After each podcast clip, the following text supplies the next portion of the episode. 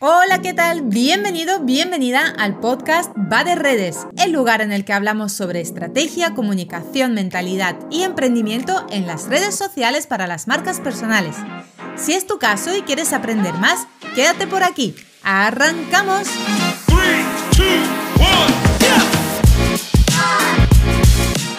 ¿Cómo va este martes? ¿Cómo estás? ¿Qué tal estás arrancando el día? Espero que muy bien, muy contento, muy contenta. Y bueno, hoy empiezo con la primera sección, el primer tema de la sección consejos de la semana, donde te voy a hablar sobre tres errores más frecuentes que cometen las marcas personales al arrancar con sus redes sociales. A ver, escucho continuamente. Me frustran las redes. Siempre termino procrastinando las tareas de redes porque no las entiendo. Estoy pico y pala con las redes, pero no tengo resultados y me estoy agobiando. Todas estas eh, frases o respuestas están sacadas de un cuestionario que yo preparo para los alumnos en mis entrenamientos gratuitos y a través de preguntas que me habéis ido dejando para los lunes de preguntas y respuestas. Que por cierto, si quieres que te responda a alguna de las preguntas, puedes enviarme un email a info.dianamarinsocialmedia.com o dejarme un mensaje en mi Instagram arroba hola Bueno, vamos al lío con los errores. A ver, desde mi experiencia con marcas personales en los últimos años me he dado cuenta de que los errores que repiten de manera constante todas las marcas personales se pueden agrupar en tres secciones. Errores básicos de planteamiento de negocio, errores básicos de comunicación y errores básicos de estrategia. Vamos con el primero, con el del planteamiento del negocio. Lo más común es que cuando yo me siento con un negocio, con una marca personal que quiere estar en las redes sociales y le diga, ¿cuál es la misión de tu negocio? No sepa responderme. Es que si tú no tienes clara tu misión, para qué estás haciendo lo que estás haciendo, difícilmente vas a saber comunicarlo en redes y transmitirlo. Entonces ahí bloqueo si tú no tienes clara la visión hasta dónde quieres llegar con lo que estás haciendo o cuál es tu meta final, ¿no? Tampoco vas a saber construir el camino para lograrlo. Además, si no tienes claro los valores que te van a mover a tomar este camino, estos, estas decisiones, hacer lo que haces y cómo lo haces, si no tienes claros los valores, pues no vas a ser capaz de conectar con la gente, así de claro. Ojo, que aquí el tema de valores, cuando hablamos de las marcas personales, en nuestro caso casi siempre coinciden. Son los valores tuyos como ser humano. A mí creo que...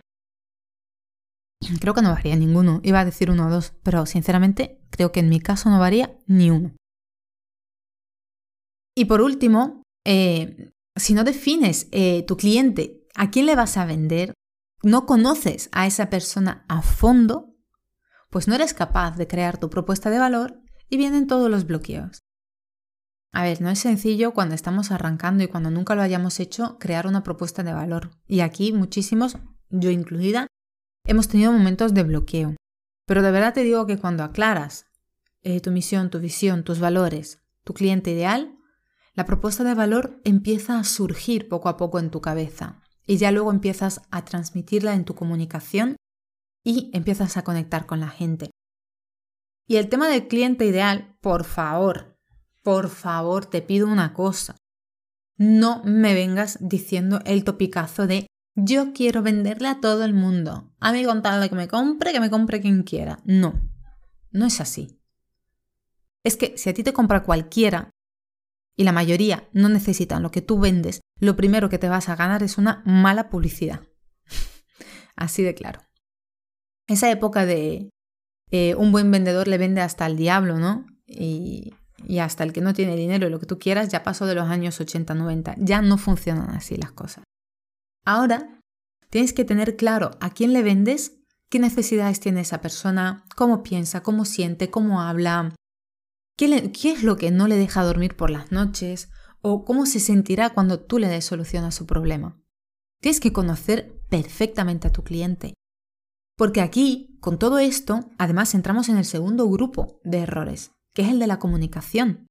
Si tú no sabes a dónde vas, por qué has elegido este camino, dónde quieres llegar, qué es lo que te mueve para hacerlo de la forma en la que lo haces y cómo vas a ayudar y llegar a esas personas, obviamente no vas a saber cómo comunicarte. Y las redes sociales van de eso, de comunicarnos. Si tú no tienes claro lo demás, no eres capaz de generar una estructura de comunicación clara. Y ahora viene el bloqueo de decir, es que yo no sé qué publicar en redes, no sé qué decir. Pues claro, porque no tienes lo demás trabajado.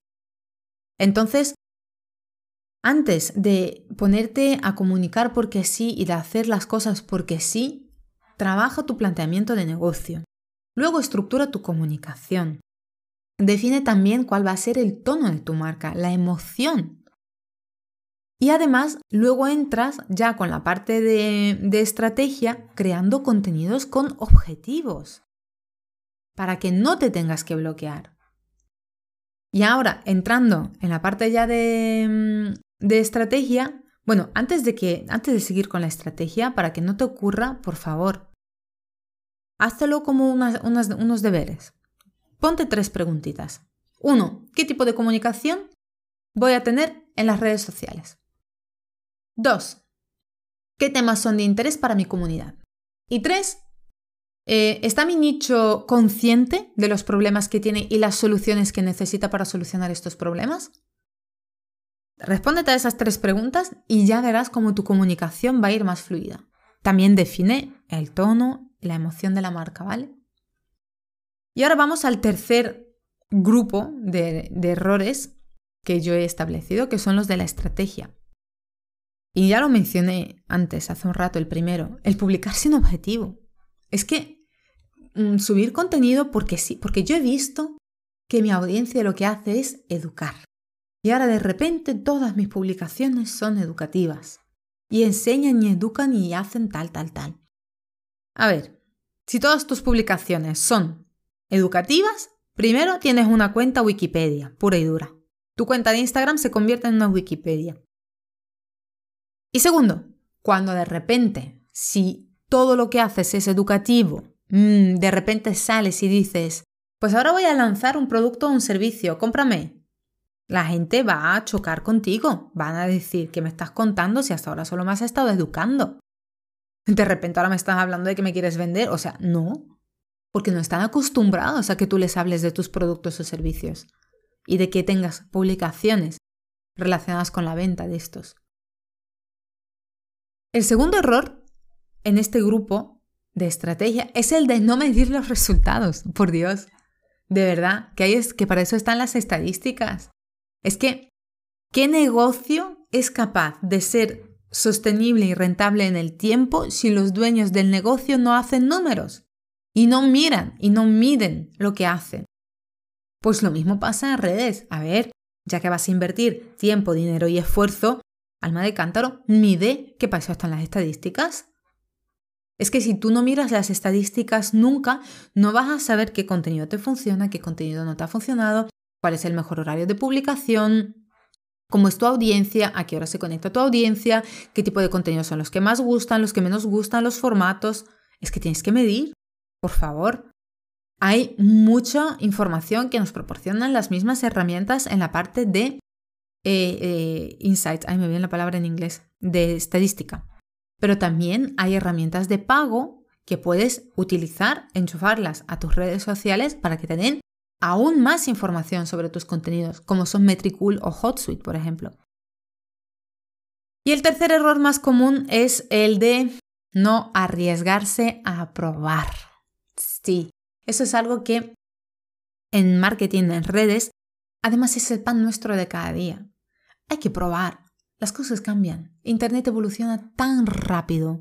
Va tan rápido que a lo mejor lo que te funcionaba hoy ya no te funciona mañana. Entonces, para saber qué es lo nuevo que te puede funcionar, tienes que ser dinámico, tienes que probar, no encorsetes tu estrategia de redes sociales en sota, caballo y rey. Vale, yo todos los días voy a hacer una foto, un carrusel y un reel. Y siempre voy a seguir esto, foto, carrusel, reel, foto, carrusel, aunque luego a mí deje de funcionarme esa estrategia, pero como esa es la estrategia que yo había definido del principio, ¿para qué voy a hacer algo nuevo? A ver, experimenta. Una cosa es que tú quieras tener portadas bonitas para que tu feed quede ordenado, pero otra cosa es que no experimentes con los diferentes formatos y, veas qué puede funcionar mejor o peor. Lánzate, arriesgate, haz pruebas en tus redes, para eso están. Y cuando hagas las pruebas, mide y toma decisiones. Y publica con objetivos.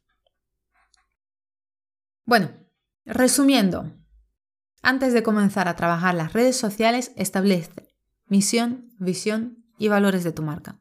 Prepara tu propuesta de valor y tu pitch de ventas. Define bien tu nicho y tu cliente ideal.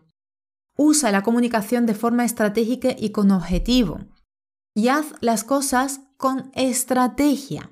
A ver, yo siempre trabajo de la siguiente forma. Diagnostica, define, diseña, desarrolla y difunde.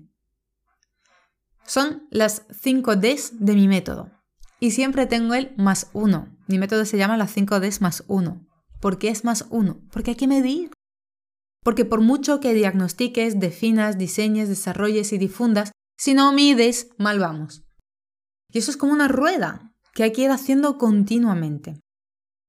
Y este método es el que yo utilizo en mi programa de Evolución 2.0, donde enseño a marcas personales que quieren lograr más con sus redes sociales, más posicionamiento, más autoridad, más confianza, más ventas, a utilizar las redes sociales de manera inteligente y no más dura, centrándonos en la base de las redes sociales, que son las personas y las relaciones que hay entre estas, y no tanto en algoritmos y tendencias, que sí hay que estar al día con las tendencias, Sí, hay que tener en cuenta los caprichos del algoritmo, pero tu negocio, tu facturación, tus clientes no pueden depender de una tendencia o de un capricho del algoritmo. Hay que trabajar lo que siempre funciona y lo que siempre funciona es establecer relaciones duraderas con tus clientes y crear a los crear hacer que los nuevos usuarios, los nuevos seguidores se conviertan en clientes y en seguidores y tú convertirte en su líder.